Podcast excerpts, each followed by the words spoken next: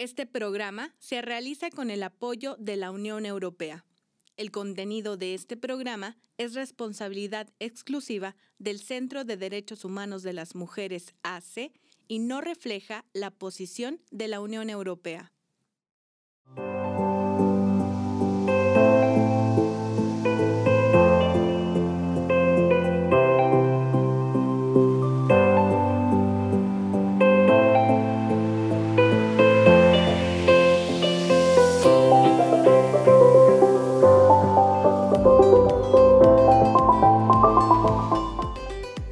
Bienvenidas y bienvenidos a Nuestras Voces, un programa del Centro de Derechos Humanos de las Mujeres AC, que es posible gracias al apoyo de la Unión Europea. Mi nombre es Marcela Zamudio. Atendiendo a las medidas de aislamiento y prevención por la actual pandemia de coronavirus COVID-19, nuestras oficinas permanecen cerradas. Sin embargo, le dejamos los siguientes números de atención a donde puede comunicarse para recibir asesoría. 614-132-9104 y 614-255-0305 en un horario de 8 de la mañana a 2 de la tarde. En este programa charlaremos con Hugo Sáenz, quien es director del Centro de Inteligencia Familiar AC. Además, hablaremos con Saúl Tobar, director de Despertar Cosuba Integral AC y por último, con Sandra Corina Márquez, directora de Comunidad y Familia de Chihuahua AC. Quédese para conocer más sobre estas organizaciones que trabajan en la ciudad de Chihuahua. Comenzamos.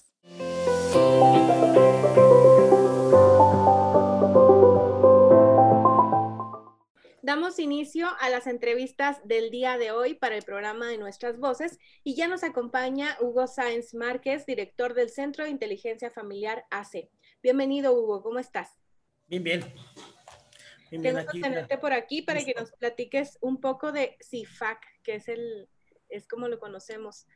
Em, cuéntanos acerca de esta organización. ¿A qué se dedica el Centro de Inteligencia Familiar? Bueno, el Centro de Inteligencia Familiar nace con el objetivo de generar un proceso de acompañamiento a las familias. Este, de ahí, bueno, con todas sus con todos sus actores y condiciones que esto implica, ¿no? Cuando hablamos de familia, pues es una palabra tan común, pero a la vez tan compleja.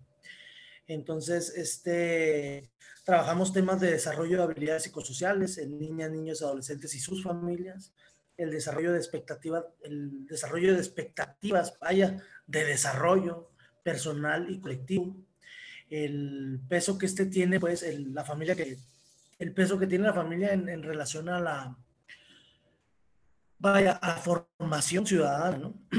Y bueno, pues además eh, todo esto que implica la crianza y la parentalidad que se construye o que se va construyendo en estas, eh, en estas relaciones sociales, ¿no? Entonces, se centra en la intervención, en la prevención de la violencia, en la prevención del, del, de, de, la delincuencia, pero también pues centrada en la familia, ¿no? Como eh, feedback pues de la formación humana. Muy bien. De, eh, ¿Cuál es la historia? ¿Cómo se formó? ¿Cuál, eh, ¿Quiénes fueron las personas que tuvieron esta inquietud de, de empezar la organización? Mira, cuando hablamos de historia voy a tratar de no llorar porque pues, es una historia muy larga y muy... Tú sabes que estar en una asociación civil es bastante complejo y bastante complicado, sobre todo porque pues eh, luego parecemos las, las damas de la caridad, ¿no? es un trabajo ingrato, porque primero cuando surge esto, surge, no surge de la visión de vender un proyecto, tener proyectos o generar un modelo, no surge por eso, surge por una necesidad muy real de, de ver cómo las familias eh, estaban siendo vulneradas. Esto surge a partir del 2006, eh, 2006 por ahí cuando está la ola esta de violencia, esta famosa guerra contra el narco y ves cómo eh, nosotros empezamos a jugar con los niños en los parques y empezamos a hacer algunas actividades. A partir de eso empezamos a ver que te platican las historias, ¿no? De cuando pierden algún pariente, cuando los matan enfrente de ellos, eh, el abuso que existe pues en las relaciones eh, entre la misma familia y te das cuenta del meollo del asunto. Entonces nos empezamos a meter por ahí, a conocer la familia y era ingrato porque cuando hablabas en ese tiempo, en 2006, 2008, de la familia, pues era muy padre, ¿no? Entonces, pero financiar un proyecto de este tipo era bastante complejo porque primero es muy complicado meterte una familia. Segundo, eh, el impacto, cuando lo hablas el número, pues es muy pequeño, ¿no? No es lo mismo trabajar con 30 personas que trabajar con 500 niños en un bar, que es una diferencia abismal. Pero cuando trabajas a, eh, a profundidad con estas 30 personas, te van a cambiar a 500, 600 personas. Impresionantemente es una, es una cadena de favores que se va haciendo, que se va tejiendo. Eh, surge por esta necesidad de atender el tema de violencia en algunos sectores vulnerables de la sociedad. Eh, una de las cosas que nos dimos cuenta es que la gente ya estaba cansada de que lo regañaran, tenían miedo de ir al psicólogo, la gente ya estaba hasta que todo el mundo le dijera que estaba mal y que nadie les diera una solución concreta. Eh, mi estrategia fue distinta, creo que es lo que ha hecho fuerte el modelo, es que empecé a jugar con los papás, empecé a jugar con los niños, eh, hacíamos actividades artísticas, nos divertíamos y nunca se tocaba el tema de ser buen papá o ser mal hijo, este, eh, tú tienes adicción, tú eres bueno, tú eres malo, nunca se tocó ese tema más bien se iba construyendo en el juego, iban haciendo una serie de reflexiones. En el camino, pues, eh, nos topamos con grandes aliados estratégicos como el Centro Integral de Terapia de Arte, que nos, la doctora Glenn nos en, en capacitarnos en temas de terapia de arte. Por ahí seguimos eh, en coordinación con la Asociación Mexicana de Terapia de Juego a, través del doctor y bueno, otros aliados estratégicos de la Asociación Americana de Terapia de Juego nos empezaron a dar algunas herramientas, incluso organizamos hasta algunos talleres y congresos de terapia de juego, porque yo eh, veíamos, pues, en, en, la organización, veíamos esta, esta fortaleza, este poder que tenía el juego y el arte, ¿no? Entonces, así se fue construyendo el, el trabajo que hacemos. Eh, históricamente, pues, empezamos eh, yo y mi familia, después algunos amigos se fueron sumando, después vimos la necesidad de, de hacerlo más formal, esto sucede hasta 2012 y en el 2012 pues se funda el Centro de Inteligencia Familiar como un accidente, fíjate, porque eh, dentro de los trámites que hacíamos en la Secretaría de Relaciones Exteriores es el único nombre que nos autorizaron. Teníamos nombres más pomposos, más, más rarones, ¿no? Pero este fue, entonces de ahí surge precisamente de, esta, de este accidente, surge eh, el modelo de formar familias inteligentes. Porque cuando dicen, pues es el nombre que les autorizamos en la Secretaría, pues, ¿qué hacemos con esa pelota, no? Entonces, el primer pensamiento de familias inteligentes fue cuando empezamos a ver que por, la, por las habilidades de sus... Porque si piensas en, las, en, en Garner, por ejemplo, las inteligencias múltiples, él dice que una persona hasta ocho, puede adquirir hasta ocho habilidades en, un, en toda una vida, ¿no? En una vida promedio de 70 años, 80 años. Y luego, este, pues si ves a la familia en ese mismo cúmulo donde el hijo, la hija, la tía Licha, la abuelita, la mamá, los que estén en esa casa, eh, incluyendo al perro, porque tiene una habilidad emocional impresionante hoy con la vida del pet friendly, ¿no? Este, le van dando y le abonan a una inteligencia colectiva, a una, a una capacidad de resolver problemas colectivos, de darse fuerza, de darse acompañamiento. Entonces, eh, encontramos también esas, esas, esas fortalezas en el puro nombre, ¿no? Entonces, a partir de, ahí, pues dijimos, bueno, pues entonces es intervención de terapia de arte y juego para formar familias inteligentes, ¿no? Pero inteligente en este sentido que te platico, el reconocimiento de los recursos individuales que los vuelven colectivos, eh, inteligentes para emocionalmente eh, darse fortalezas, porque muchas veces nos dicen, nos, como nos han enseñado un status quo de la familia, pues eh, te topas con estas ideas de que pues soy disfuncional porque me divorcié, soy disfuncional porque nunca me casé, soy disfuncional porque eh, ya no tengo perro, ¿no? O sea, pasan una serie de condiciones muy extrañas que, bueno, pues eh, porque siempre queremos cumplir con el status quo de la familia. Entonces, desde la visión de CIFAC, pues es una visión más amplia, no, no, no radicalizamos una idea de la familia, creo que, que todo el mundo tiene una idea correcta de la familia, pero desde CIFAC eh, nos, interesa lo, a lo, nos interesa intervenir en lo que tú le llamas familia. Entonces, así se ha tejido esta, esta historia. El, eh, yo soy trabajador social en mi primera carrera y, y, fue pensado como un proyecto de desarrollo comunitario en un principio. Eh, luego se fue tornando a traer una, bola, una bomba de tiempo en mis manos porque no había psicólogos y tenía muchos temas psicológicos. Hoy, hoy en día el, o 90% de, los, de los colaboradores, colaboradores de CIFAC son psicólogos, por ejemplo. Este, tenemos la fortuna de tener un equipo muy fuerte, muy joven, eh, casi puro millennial como tú, entonces, este, pues en realidad, este, se permite mucho, ¿no? Este proceso creativo. Pero basado siempre en el fundamento del modelo. Y bueno, pues ha construido en el camino. Tú me dices si hablo mucho y tú me quieres hacer algunas preguntas, pero yo a mí no me para la boca, entonces, pues con todo respeto a la autoaudiencia, ¿no?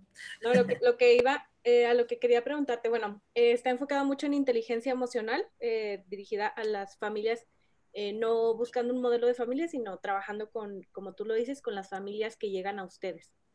si nos quieras compartir un poco más el, el asunto de la terapia de juego, ¿cuáles son los beneficios principales que ustedes encuentran en esta, en esta práctica? Hijo, es fabuloso. Mira, eh, la, de entrada todos jugamos, ¿no? Eh, es, una, es una conducta animal eh, que se nos olvida. Siempre jugamos. Entonces, eh, el jugar es una conexión directa con nuestras, decía Csikszentmihalyi, que tenemos que conectar los cinco sentidos. Entonces, jugar nos permite esa, esa, primero ese contacto con el medio y te permite ese fortalecimiento de las conductas, por ejemplo, la capacidad de resiliencia, la capacidad de, de toma de decisiones, ¿sí? No sabemos la fuerza que tiene un juego de mesa como la lotería, la fuerza que tiene un juego de mesa como el Serpientes y Escaleras. Te hablo de juegos, ahora mete, mete juegos mucho más complejos. Entonces, el juego que nosotros jugamos no son tanto juegos de mesa, son juegos eh, dirigidos, intencionados, con eh, queremos trabajar la comunicación del niño, queremos trabajar la comunicación de papá, mamá o de la familia en su conjunto. Entonces jugamos un juego muy específico, ese juego nos ayuda a, entender el, comportamiento natural o la persona identifica sus comportamientos naturales. Eh, qué tanto es capaz de negociar, ¿no? qué tanto es capaz de, de ser empático con el compañero o compañera. Porque hay juegos donde eh, nos enseñaron, ahora sí que nos enseñaron a competir. Esta visión del juego es distinta, es una visión donde el juego es el proceso, es el camino para la reflexión.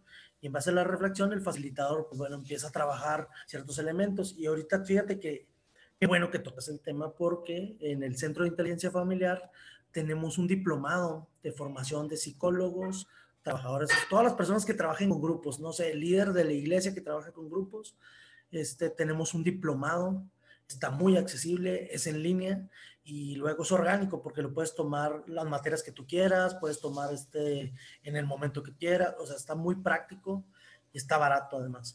Y bueno, pues ahorita si quieres te dejo los datos, pero este eh, es tan eficiente, te digo, que eh, nosotros lo hemos tomado como una bandera y ya incluso para mí en lo particular es hasta una forma de vida para resolver los conflictos. Si quiero resolver un conflicto, pues juego con mi hijo. ¿no? Este, si hay la discusión, no puedes, no puedes evitar la discusión, no puedes evitar el enojo, no puedes evitar, no puedes negar la emoción. El chiste es cómo vas a hacer con esta emoción a través del juego, ¿no? Entonces, este, o identificarlo previo para prevenirle, eh, para intervenir o bien para resarcir, ¿no? Eh, relaciones humanas. Este, son juegos muy prácticos, juegos muy rápidos, donde pues las personas que van a nuestros talleres no van a, no van a, no van prácticamente a, a, que les digan instrucciones de cómo ser buen papá, instrucciones de cómo ser un buen hijo. Es juega y a través del juego tú dime qué estás haciendo bien, qué estás haciendo mal, qué consideras. Eh, la reflexión va desde allá. Entonces se utilizan elementos terapéuticos para una intervención social, ¿sí? Porque ahorita te comentaba que tienen las familias tienen miedo de de entrar al psicólogo. No sé qué, qué, hacen los malditos psicólogos con las personas que todo el mundo les tiene miedo. Yo soy psicólogo también. Yo soy psicólogo también. Los psicólogos, ¿no? Con ir a terapia, el hecho de, de, de ayuda de este tipo. Claro. Entonces, fíjate que a través del proceso se da cuenta las personas de sus propios recursos personales que tienen para salir adelante, pero además identifican situaciones que quieren trabajar de manera profesional y el modelo contempla pues esta canalización a algunos profesionistas para eh, que atiendan el caso en lo particular, ¿no? Tal vez un duelo, tal vez este, algún enojo o un mal manejo de las emociones, no sé, cosas de ese tipo. Entonces, este, de alguna forma, pues vamos nosotros yo digo, veo a CIFA como un intermedio entre el terapeuta y los proyectos preventivos, ¿no? O sea, me veo así como en medio porque luego los proyectos preventivos son muy buenos porque informan, son informativos, creo que tienen una gran capacidad, esta capacidad masiva que es importante, pero no trastocan pues algunos, o no, se, no profundizan en algunos temas que, porque la misma gente no se abre, ¿no? En un taller, por ejemplo, masivo y luego eh, los acompaña para entrar a un proceso terapéutico, si así lo requiere, porque luego creemos que todos tenemos que estar con el psicólogo. No, sí tenemos que ir al psicólogo alguna vez como el dentista, pero, pero no siempre estás yendo con el psicólogo, ¿no? Hay que tener muy claro los objetivos terapéuticos, hay que tener muy claro que ir a un psicólogo toda la vida pues también está medio rarón, o sea, es como vas al vas al mecánico y no vas a que no vas a tener el carro estacionado ahí todo el día para que te lo arregle, ¿no? Vas a que te arreglen la marcha, vas a que te arreglen las llantas, vas a que te arreglen el espejo, no sé. Y algo así sucede, ¿no? Con este proceso. Entonces la terapia de, de juego básicamente como rompe con estas barreras que, que tienen las personas que no, eh, que no saben si tomar o no terapia o están bloqueadas a hacerlo y luego ya profundizan en, en el tratamiento. Eh, Hugo, ¿Cuál es, eh, cómo fue, cómo fue 2020 para ustedes? ¿Cuáles fueron los focos principales que atendieron o que vieron que, que afectaron a las familias? Eh, fue muy interesante. Yo creo que es un tema bastante complejo cuando hablamos del 2020. Perdón. Eh, fue un año muy complicado. Fue un año muy complicado en el sentido de que trabajamos con juego y con arte. Primer reto. Trabajamos con juego y con arte. O sea, de entrada nuestro trabajo es contacto con las personas. Nuestros facilitadores así cayeron en un nivel de frustración impresionante porque, oye, es que yo, yo el mismo facilitador quiere estar con las personas. Eh, nosotros como diseñadores del modelo, pues eh, nos dábamos cuenta que, que pues, no iba a ser eficiente. O sea, de alguna forma cumplimos las metas, pero eh, nos quedamos con un mal sabor de boca. Pero eh, eso fue como el principio de la ola esta de, la pandemia, pero después eh, nos pasó una cosa bien interesante. La improvisación y la creatividad surgió y empezamos a trabajar de forma distinta con las familias. hacíamos llamadas un poco más amenas, pero además generamos un manual alternativo de COVID donde eh, trabajábamos juegos en línea con las familias, ¿no? Entonces, eh, desgraciadamente estamos en sectores donde la comunidad, no todos tienen eh, acceso al Internet, pues son de las zonas donde es más vulnerable, ¿no? Te hablo con al sur de la ciudad, al norte de la ciudad, y pues se ponía complicado el tema de la conectividad, yo creo que eso fue uno de los principales retos. Eh, lo logramos a través del WhatsApp, ¿no? Se le mandaban infografías, se les mandó, se le hacía la llamada telefónica y logramos una alianza con Sistema Radio Lobo para hacer un programa de radio. Entonces tuvimos un programa de radio que estuvo ahorita hasta el semáforo, antes del semáforo rojo, y teníamos un programa donde los temas que nosotros tocamos con las familias los, los llevamos a nivel masivo para tener otra forma, pues, de llegar a las familias que atendemos. Y bueno, llegamos a las familias que atendemos y a otras familias que, que no conocíamos. Entonces tocamos los mismos temas de parentalidad, comunicación en familia, manejo emocional, todo este tipo de cosas. Y bueno, pues eh, creo que salimos bien librados de, a pesar de las condiciones, porque pues es crisis, ¿no? La crisis es el proceso creativo, es el proceso de, de, de reflexión, de ver qué haces distinto, cómo caminas distinto en esta, en esta brecha, o te quedas parado, te paralizas, o de a tiro te das para atrás, ¿no? Y entonces, eh, vemos en este argot de las, de las, del tercer sector, hubo muchas organizaciones que de a tiro se colapsaron. Eh, yo estoy orgulloso de que nuestro equipo sobrevivió ante esta condición. Eh, cambió la forma de intervención porque lo que era normal llevar un taller, jugar con las personas, se convirtió en una línea telefónica de atención en crisis, ¿no? Entonces, este, recibíamos alrededor de 50, 60 llamadas por semana de personas para acompañamiento psicológico. Entonces, tuvimos que hacer una, tuvimos que capacitar a todo el equipo en temas de atención telefónica y, terapia vía telefónica. Este, nos apoyamos en los modelos de Navarra, eh, en, otros modelos que traemos ahí de, España. Entonces, eso nos ayudó un poco a, sobrevivir. Eh, como organización fue muy duro, como eh, modelo de intervención para las familias y la relación, creo que fue muy interesante. nos falta ver qué va a suceder este año, es bastante complejo todavía, pero este, creo que la libramos. Si me ponen, si yo te hiciera una escala del 1 al 10, yo creo que la pasamos con 8.9. Es una muy buena calificación, sobre todo en un año atípico, lleno de retos. Y, yo creo que el panorama del 2021 viene muy parecido al anterior, sin embargo, con la diferencia del aprendizaje del camino que ya tuvimos en durante, durante 2020. Claro. Entonces, eh, Hugo, ¿qué personas eh, o qué familias se pueden acercar a ustedes y si nos puedes compartir sus redes sociales o de qué manera eh, acercarnos? Pues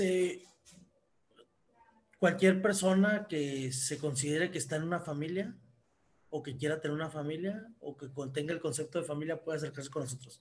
No hay un estatus. Eh, lo que sí te puedo decir es que estamos en colonias muy específicas, eh, pero ahorita es otra de las fortunas de la, de la pandemia, que ahorita llegamos prácticamente a todo el municipio, porque como hemos abierto todas las redes sociales, hemos abierto todo ahora que nos devuelvan los salones a ver cómo nos va, porque la gente, tenemos gente que está, no sé, en, no sé, en las ánimas, allá no tenemos ningún proyecto que le quede cercano, ¿no? En, la colonia Esperanza tampoco tenemos un proyecto, pero hay gente que por vía telefónica o en línea nos ha estado contactando para sumarse a los proyectos.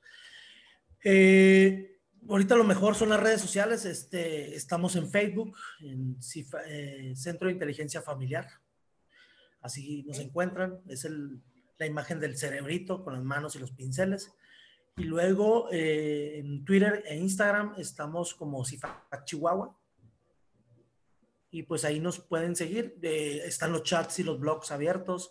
Hay un blog específicamente para familias que, que están buscando algún consejo, quieren alguna canalización con algún terapeuta, eh, este tipo de cosas. Sin problema se pueden acercar a nosotros.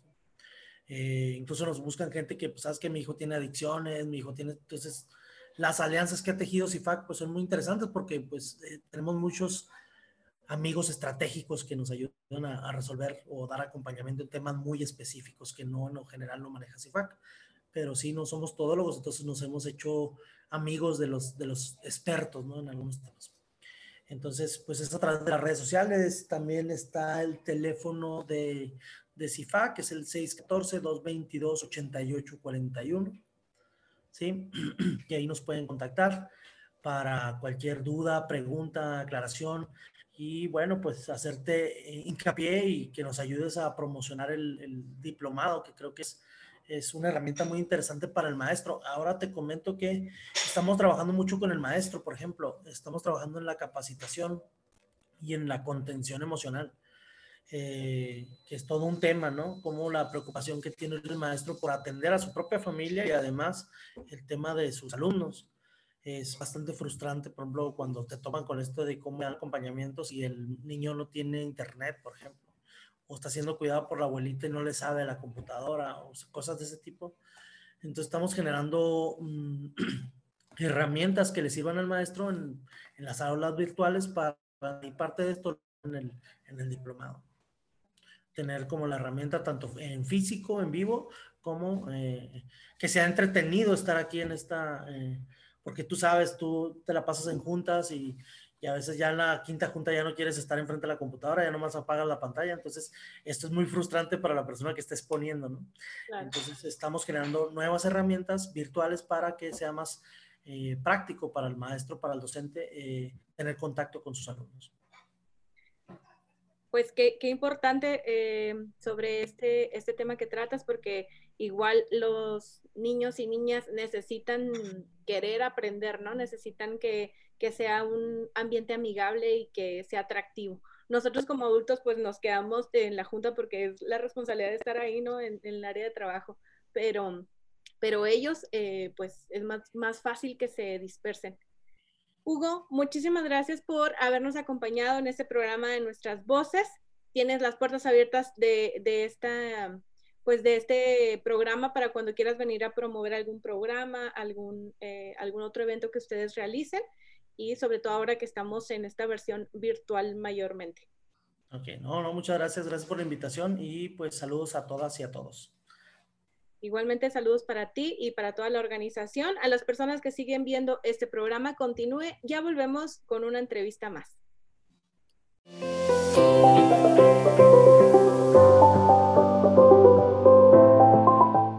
Volvemos al programa de nuestras voces. Ahora nos encontramos en el estudio y ya nos acompaña Saúl Tobar, quien es director de Despertar COSUA Integral AC. Bienvenido, Saúl, ¿cómo estás? Gracias, gracias por la invitación. Eh, muy bien. Y pues es un, es un placer venir a compartir, a tener esta charla con, con ustedes, con, eh, vamos, de, esta parte social ¿no? que, que desarrollamos y, y pues a ver qué sale ¿no? de, de la charla. Entonces agradecido de conocerte. Al contrario, muchas gracias por estar aquí y nos gustaría comenzar eh, sabiendo ¿cuáles fueron los inicios de Despertar Cosuba? Eh, bueno, Despertar Cosuba Integral nació bien extraño, ¿no? O sea, nació hace ocho años, pero, pero nada que ver con lo que, con lo que es ahora, ¿no? En, en el sentido de... Para empezar, yo, o sea, yo, no tenía ni, ni, contemplado en mi plan de vida de, de estar en esta parte del trabajo social, o sea, eh, mi formación académica es de, soy ingeniero industrial en sistemas de producción y, trabajé en, el, en, el, en la maquila, pues, pues, ni, por, ni por la cabeza, ¿no? Este, andar en este rollo de, de, con los niños, con el tema del bullying, con el tema del acoso escolar y ahorita que estamos este, arrancando un programa de eh, contra de la violencia de género, con apoyo a las, a las mujeres víctimas, ¿verdad? De, de, esta situación. Entonces, te voy a platicar cómo, cómo inició, ¿no? O sea, está bien, bien raro porque yo tengo un arte, una academia de artes marciales de Lima Lama y nació gracias a eso, o sea, tengo un programa de refuerzo de valores para los, para los niños. Por semana se les, se les encarga una tarea y, y en una de ellas, este, se empieza a saber, ¿no? A detectar los problemas tanto domésticos en las escuelas, de autoestima. Y en, una de esas tareas, o sea, un niño manifiesta que, que piensa en el suicidio, ¿no? Este, con nueve años, y eso como que, ¡pum! O sea, abrió y explotó. O sea, como un niño de, de nueve años está pensando en suicidarse por un sobrenombre que, que, lo tenía marcado y, todavía me, lo, me, acuerdo y sí está muy cruel, ¿no? O sea, dices, ah, se dejan caer, ¿no? O sea, y empezamos, ¿no? O sea, porque dice, ¿y qué hago, profe? O sea, les pongo, les pongo una friega. No sé, le digo, o sea, no sé, no supe qué decirle, ¿no? Y, y no supe cómo ayudarlo. En, así en el plano inmediato, ¿no? Pero, pero ahí despertó algo, algo en, mí, ¿no? Este, y en mis hermanos, este, le iniciamos la, asociación, mis dos hermanos y yo, eh, pero, pero iniciamos, o sea, ni de, ni de, ni de broma, ¿no? Pensando en, en, en, en hacer una asociación civil, en bajar recursos, en impactar mucha gente, ¿no? O sea, queríamos ayudarle a él, así, y así inició, ¿no? Y bueno, a meternos a estudiar sobre el tema del bullying, de qué hacer, de los factores psicológicos, de las raíces, de, para poderle yo ayudar, ¿no? Este, ese es, ese es el, el, el inicio, ¿no? Y, y el eslogan no, no, no oficial, ¿no? De la asociación, o sea, decimos, vamos por uno, o sea, vamos por uno que, que no se suicide, uno que no se drogue, uno que no tome, uno que que no desarrolle esa tendencia a relacionarse ahora con el tema, ¿no? El, el tóxicamente, uno que, que, que, que, se pueda desarrollar, o sea, vamos por uno, ¿no? Por uno vale la pena este, todo el esfuerzo, porque ha sido un esfuerzo, ha sido una inversión la, la asociación, ha sido mucho tiempo, mucha capacitación, muchos errores también, ¿no? Este, mucho aprendizaje, muchas experiencias muy padres. Este, horas de, de, estudio, de desvelo, de, de, de, trabajo. Y pero vale la pena ese uno, o sea, por uno, si, te, si tenemos que tocar mil, mil puertas y mil horas de trabajo y, y pues, ah, o sea, lo hacemos, ¿no? Lo hacemos por gusto, por ese, por ese uno, por ese niño, o por esa mujer, ¿no? Ahora, este, o por ese trabajador que, que pueda salir de esos círculos, este, de infelicidad y de, y de vacío, ¿no? Que a veces se viven con este rollo de la violencia. Entonces, en resumen, este, la asociación mmm, trabaja con, con, la violencia en, en varios este, tipos ¿no? de, de, de desarrollo de, de, la problemática. ¿Cómo realizan estas intervenciones? Uh -huh. Mira, la, este, varían, ¿no? Por ejemplo, el programa Zero Bullying este, es el más desarrollado, el más completo. Uh, tenemos varios segmentos en, el programa Zero Bullying, o varios modelos. Este, uno de intervención municipal, estatal y uno nacional. Este, ahorita estamos aplicando el municipal. ¿Cómo se desarrolla? Se va y se, se interviene la escuela con los actores claves en la, en la problemática, que son los profesores, con el objetivo de concientizarlos sobre la problemática, que eh, despertarlos a que no lo permitan y dar ese soporte tanto a la víctima como al victimario, porque los dos, los dos, este, los dos extremos tienen ahí problema, ¿no? De, eh, a veces en casa, a veces conductual, a veces de abandono, a veces... Entonces se, le, se interviene a los, a los profesores, no sé, al menos en, en, en mi tiempo, no solamente no lo, no lo paraban los profesores, sino algunos incluso lo, lo, promo, lo promovían, ¿no? Y, y, el sobrenombre que te ponían, al final el profe te lo decía. Que, ¿no? lo entonces, entonces, no.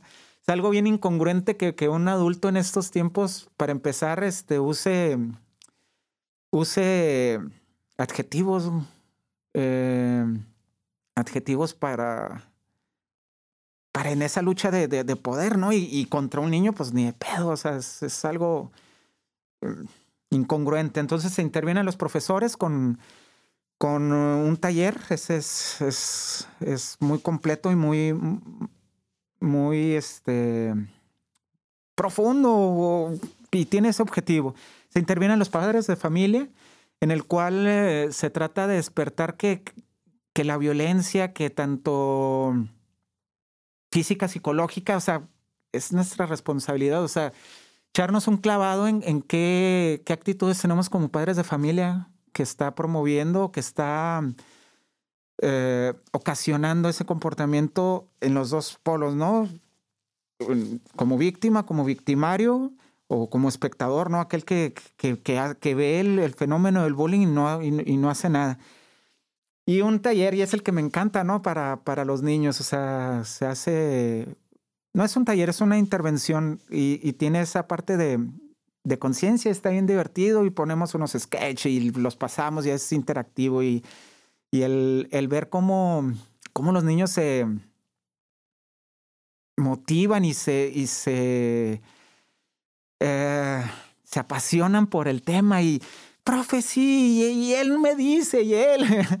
Entonces, vamos a las escuelas, eh, hemos intervenido y te platicaba ahorita, ¿no? Este, aproximadamente unos seis mil niños en las eh, con las escuelas, nos faltan un chorro de escuelas aquí, este, estamos, pero pues ahorita no hay, ¿no? Por, por el rollo de la cuarentena y no hemos podido llevar esta parte a la, así de más. Esa es en la parte del bullying. En el, en el moving eh, se llama la intervención empresa feliz. Y ese es un programa con una intervención eh, al, centro laboral y, así tirado conciencia a todos los empleados eh, para eliminar el acoso tanto vertical, este, horizontal y, el descendente, ¿no? O sea, ¿qué es el más común? O sea, cuando los, los en una posición de poder, eh, hago uso de, de ese poder y, el acoso es, es, el, es el más común, ¿no? De, del jefe hacia el empleado. Entonces, igual se trata de, concientizar eh, la sana convivencia, eh, la armonía, el, el o sea, ya nuestra sociedad debe dar el brinco, ¿no? Y, y no, y ir eliminando esas, esas actitudes, este, que causan sufrimiento, ¿no? comprobado y lo he visto. Y el programa Valkyrias, el de que va orientado a las, a las mujeres con violencia eh, de género y violencia en el hogar, em, trae, trae varios elementos, ¿no? Este, trae terapia psicológica, eh, primeros auxilios psicológicos y, y seguimiento, ¿verdad? Trae talleres de desarrollo humano, trae artes marciales, un año de, beca para la, para la mujer, para empoderar, ah, atención legal por si necesitan, no sé, poner órdenes de restricción, divorcio, demandas eh, laborales o, o, sea el caso, ¿no? Eh, en, ese, en, e, en, eso, antes de arrancar el programa, o sea, hicimos, hicimos prueba piloto y, y, hemos intervenido como unas 60 mujeres. Y si vieras, o sea, está bien. Ahí fue donde despertó, al menos el mío, o sea, y te, lo platicaba, ¿no? Antes de, del programa que. o sea, yo no veía la, realidad, o sea, la realidad. Y últimamente que, he estado pegando, desarrollando esto, si somos bien latosos los hombres, ¿no? O sea, somos bien especiales. Y, tienen razón esa, esa parte, ¿no? De, de, búsqueda de derechos de, de facciones, ¿no? O grupos de, de, mujeres, güey, o sea, bien válidos, bien válidos, este... Saúl, ¿cómo, cómo eligen, perdón que te interrumpa, ¿cómo, ¿cómo, eligen ustedes eh, estas escuelas, estas empresas, o cómo, se, cómo es el acercamiento, por ejemplo, con las mujeres que ustedes atienden? ¿Cómo se da esa dinámica?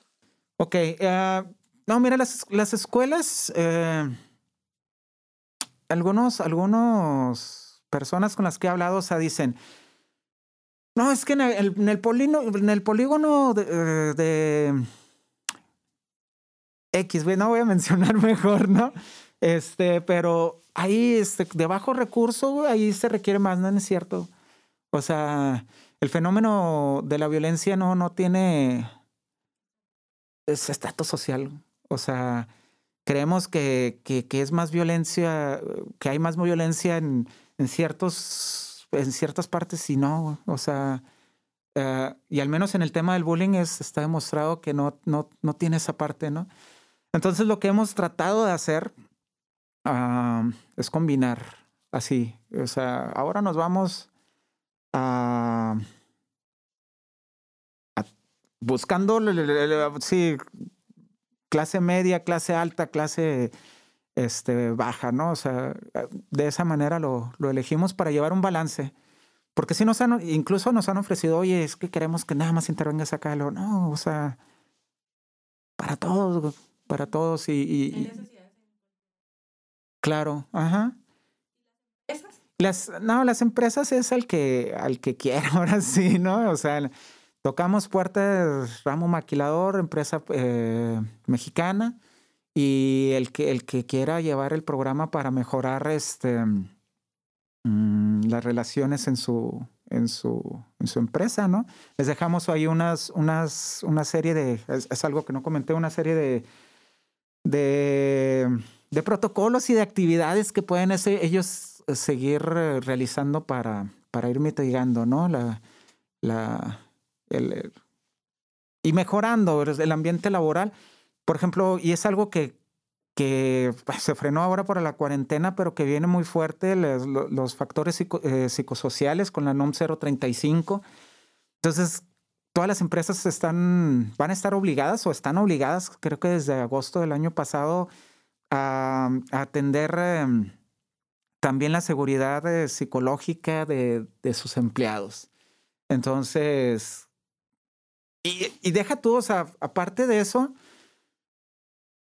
o sea, aparte de que te, que te van a obligar, está comprobado que, que mejora tu, tu, rendimiento, ¿no? O sea, tu, tu, productividad, tus ganancias, o sea, igual en el, en el tema del bullying, este, obviamente vamos por ese niño que no se suicide o por ese que, que mínimo no lo piense o que no se meta a las drogas o que no o que no vaya a la cárcel. Por ejemplo, el 60% de los, de los delincuentes este, manifiestan que fueron eh, ya sea víctimas victimarios, o sea, que estuvieron dentro del, de la problemática.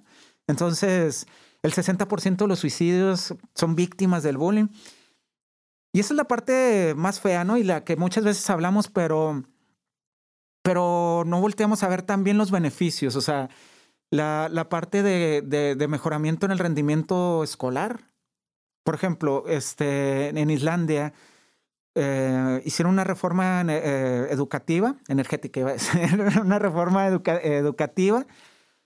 Y al ponerla en marcha, no, no obtenían eh, los, los resultados que ellos tenían contemplado, ¿no? y se, se, le pidió a un, a un departamento este, de educación que, que, desarrollara una estrategia y, y, el por qué no, no, no está funcionando. Y nace un programa muy famoso contra el bullying que se llama... Eh, eh, ah, tan famoso es que no me acuerdo. ah, ¡Ah, se me fue! Pero, ah, oye, este, y empiezan a, dar muchos, muchos resultados. Kiva, Kiva se llama.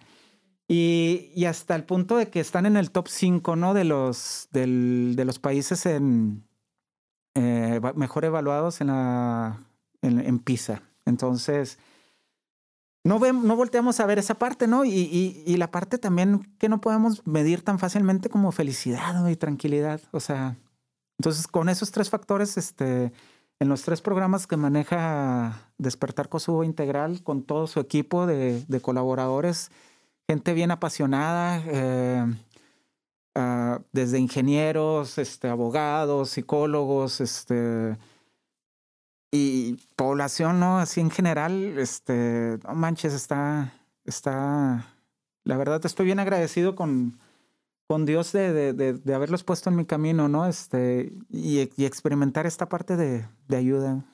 ¿Cuántas personas integran actualmente la organización? Somos 15. Eh, Ahorita somos 15.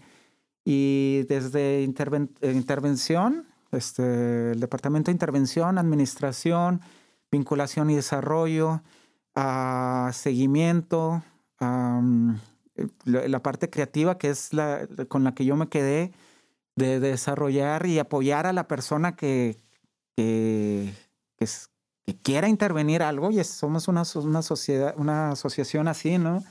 Por ejemplo, en este de, de Valquirias, eh, Rosalinda Márquez es, es, muy apasionada con el tema, muy, muy conocedora y, y, y lo ha vivido, ¿no? Esa parte de, de, de violencias hacia la mujer y, y nosotros pues apoyándola, ¿no? A que, a que desarrolle em, esta ayuda.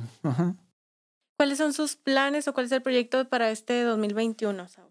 El 21, bueno, el 20 pues fue un año creo que muy, muy difícil, ¿no? Este, no creo que, que, solo para nosotros, al menos en, nuestro, en nuestros programas, este, pues, no hay escuelas abiertas.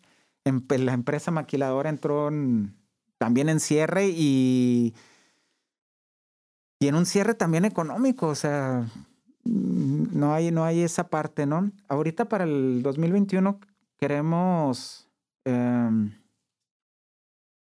seguir, seguir luchando. Es que no, o sea, ni siquiera tenemos de, intervenir cinco mil niños más, ¿no? O sea, no sabemos si van a abrir las escuelas a, a, una hora, ¿no? O, o tantas empresas, ¿no? Este, digo, vamos por uno, ¿no? Y queremos, y las mujeres, ¿no? Las puertas abiertas a que nos contacten eh, y ayudarlas, ¿no? Pues no sé si quieres agregar algo más a esta entrevista. No, no, no, agradecer, agradecer a tu equipo, este, y esta labor, ¿no? De darnos, de darnos voz, de darnos un poco a conocer, de llevar el mensaje de, de, de una vida diferente, creo que es algo bien padre, ¿no? ¿Qué estás, qué estás haciendo? Em, si nos quieren contactar o seguir, estamos en, en Facebook como Despertar Cosuba Integral. Estamos ahí a la, a la orden. Eh, en YouTube. Estamos desarrollando unos, unos podcasts, algo muy similar a, a esto, y así fue la, eh, la, la, primera... El primer contacto. El primer contacto que tuvimos, ¿no?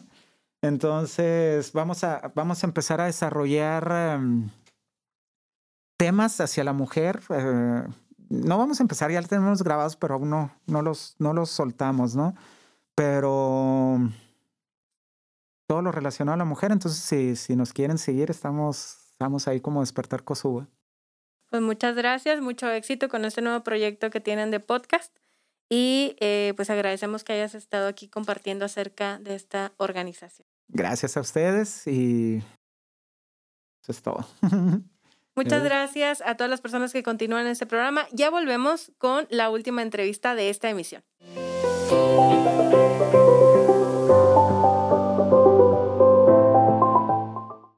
Ya estamos de regreso en este programa de Nuestras Voces y ya nos acompaña Sandra Corina Márquez, quien es ahora directora de Comunidad y Familia de Chihuahua AC.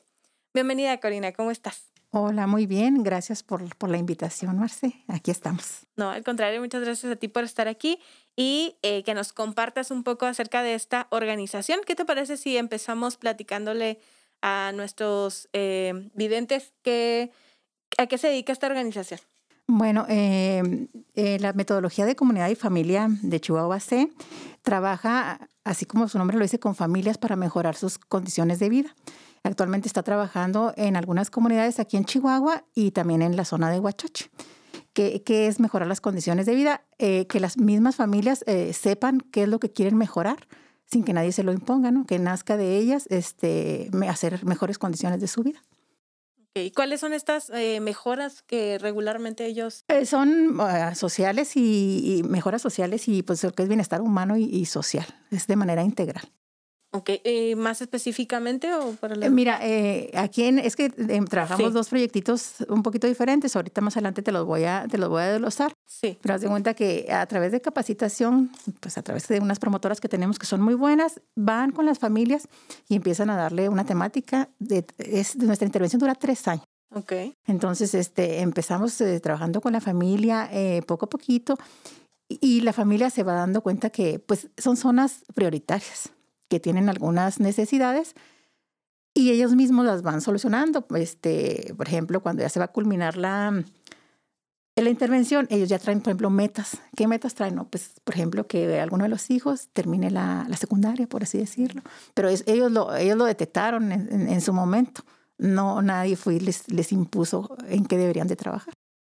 ¿Desde cuándo eh, está conformada esta organización, Corina? Esta organización se conformó de manera legal en 2010 y está basada en una metodología que conoció nuestra presidenta, la señora Luisa Camberos, eh, la metodología Puente, que es chilena, y luego se adaptó en San Luis Potosí, México, y luego ya se, se, pues se adaptó a lo que es la metodología COFAM, pero desde 2010 estamos desde trabajando. 2010, o sea, ya, ya tienen 10 años trabajando. Bueno, ya, ya este van a con 11. Sí, 11, sí. ¿Y quiénes conforman la organización? Mira, lo conforma lo que es este, pues el consejo directivo, y luego el equipo que estamos el, en la oficina central, tenemos tres sedes, tres equipos en Riberas de Sacramento, Punta Oriente y en Cerro Grande, y el equipo de Huachochi, por supuesto. ¿Cuántas personas alrededor son? Híjole, ¿cuántas personas seremos? Me crees que no tengo el número exacto, pero sí son, son bastante, somos bastantes. Suenan a que son muchas. Sí, sí, somos bastantes. Solamente en, en Cerro Grande, de facilitadoras y promotoras deben de ser como más de 30. Entonces sí son bastantes. Bueno, ya nos hablaste un poco que eh, hacen estas intervenciones con las familias, uh -huh. pero ¿cuál es el objetivo principal?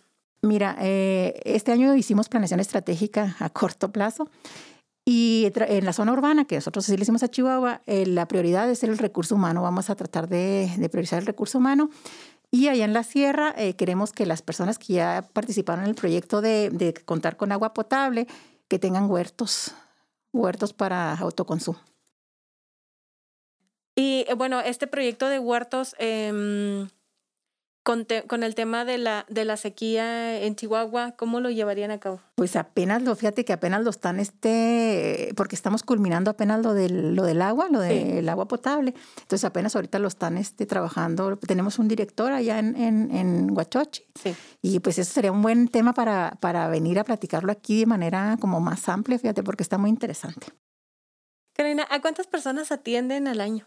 ¿A cuántas atendemos? El año pasado en, en Huachochi fueron, es que nosotros manejamos familias. Okay. Fueron 284 familias y aquí en Chihuahua fueron 327, divididas en los tres puntos, que es Riberas, este, Punta Oriente y, Cerro Grande.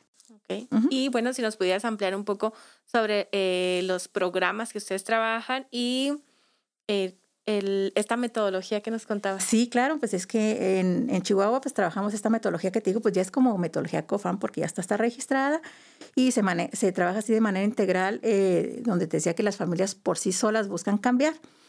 Eh, esto es a través de fortalecimiento y capacitación, entonces queremos como que primero ellos cambien así como de manera personal o familiar y luego comunitario y luego ya este, pues a nivel macro, ¿no?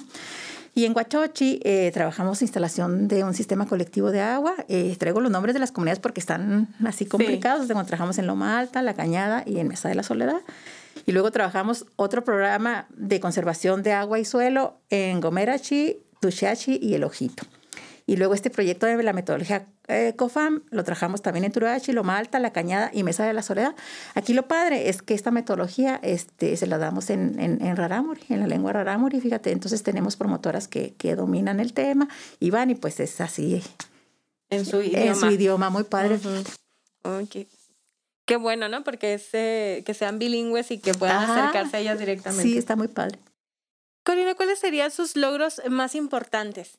Pues ese logro, eh, pues ese impulsar el cambio y que surja de, ellos mismos. Nosotros tenemos unos casos muy padres de, personas, sobre todo señoras, mujeres, que es nuestra, pues nuestra plantilla, son, son, promotoras, son facilitadoras, que alguna vez fueron familias. Entonces, de ser una familia, este, el tiempo después se convierten en promotoras y esas promotoras manejan un montón de familias y después se hacen facilitadoras. Entonces, haz una comparación de hace, si quieres, de, yo me, a mí me viene mucho a la mente una persona del Cerro Grande, de cómo era su situación y cómo está ahorita. O sea, es increíble, increíble, ¿eh? de veras. Este, y entonces eso te da mucha satisfacción, satisfacción porque son muchos, muchos casos como el de ella, pues que han tenido unos cambios bien notables y pues eso te da mucha satisfacción. Que serían cambios de éxito, ¿no? Sí, son casos de éxito. de éxito. Sí, de hecho, este pues hay una parte que nosotros le damos de desarrollo humano a las promotoras y a las facilitadoras y este año van a trabajar en, el, en un libro, van a, van a escribir su historia de vida. Y entonces va a estar bien interesante. Y eh, bueno, ¿cómo, ¿cómo tuvieron que adaptarse durante el 2020 para poder seguir trabajando sus programas, Corina? Pues eh, también, como, como son temas los que se dan, haz de cuenta que la, la metodología se divide por temas, por manuales, y entonces, este, y por etapas, haz de cuenta, una, dos y tres, y pues habría que dar, entonces, de mil maneras, pues que que por WhatsApp, por llamadas, por Zoom, pues obviamente no todos tienen la tecnología, entonces, este, así tenía, o irles a llevar el, el tema y luego que lo vieran y luego después regresar por lo que, por lo que trabajó la familia, entonces sí estuvo como un poquito complicado, pero bueno, pues a todo se adapta uno con, con las necesidades que van surgiendo.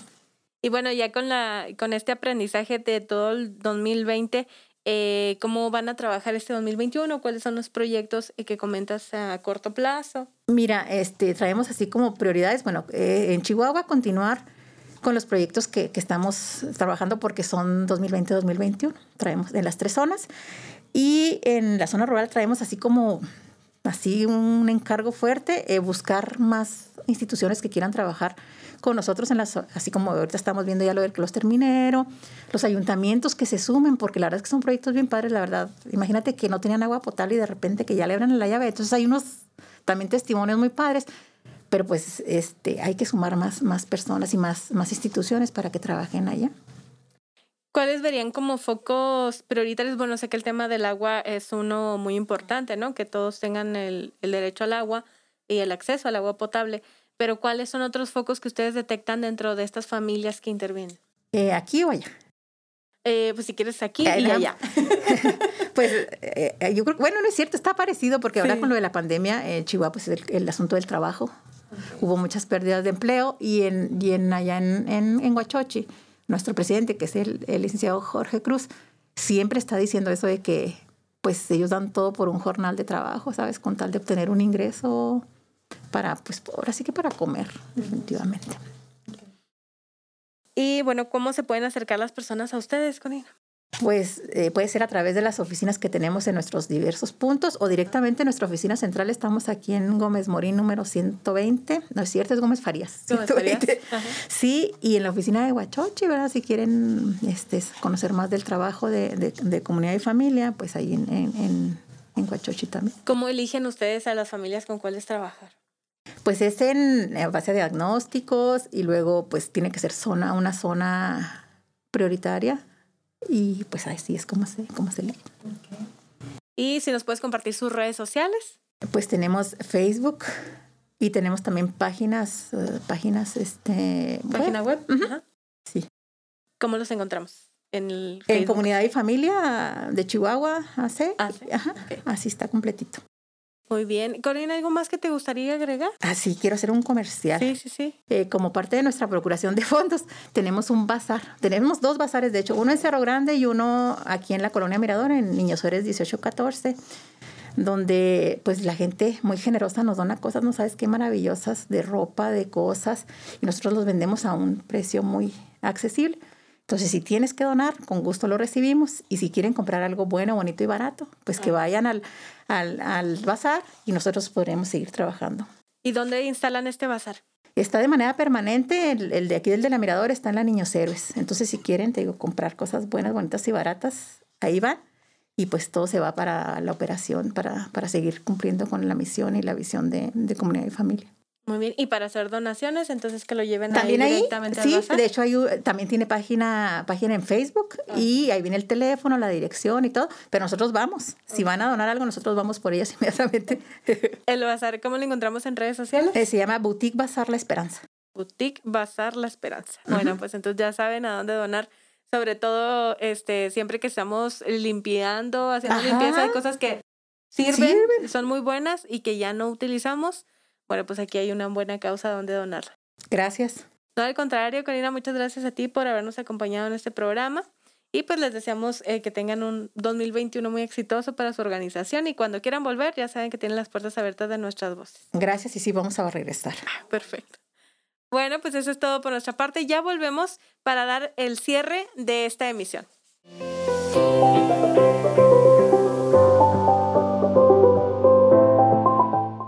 Así concluimos esta emisión de Nuestras Voces. No sin antes agradecer las participaciones de Hugo Sáenz Márquez, director del Centro de Inteligencia Familiar AC, Saúl Tobar, director de Despertar Cosuba Integral AC, y Sandra Corina Márquez, directora de Comunidad y Familia de Chihuahua AC, quienes nos acompañaron en este programa, así como al equipo de Trompeta Films por la producción de esta emisión. No se pierda el siguiente programa el miércoles 3 de febrero a partir de las 12.30 del mediodía, en donde hablaremos sobre la conmemoración del 4 de febrero, Día Mundial de la Lucha contra el Cáncer. Sigue nuestro programa a través de las redes sociales. Encuéntranos en Facebook como Centro de Derechos Humanos de las Mujeres AC, en Twitter e Instagram como arroba CEDEM, en YouTube como CEDEM Chihuahua y en Spotify como Nuestras Voces CEDEM Chihuahua. Nuestras Voces es posible gracias al financiamiento de la Unión Europea. Mi nombre es Marcela Zamudio. Gracias por acompañarnos. Hasta la próxima.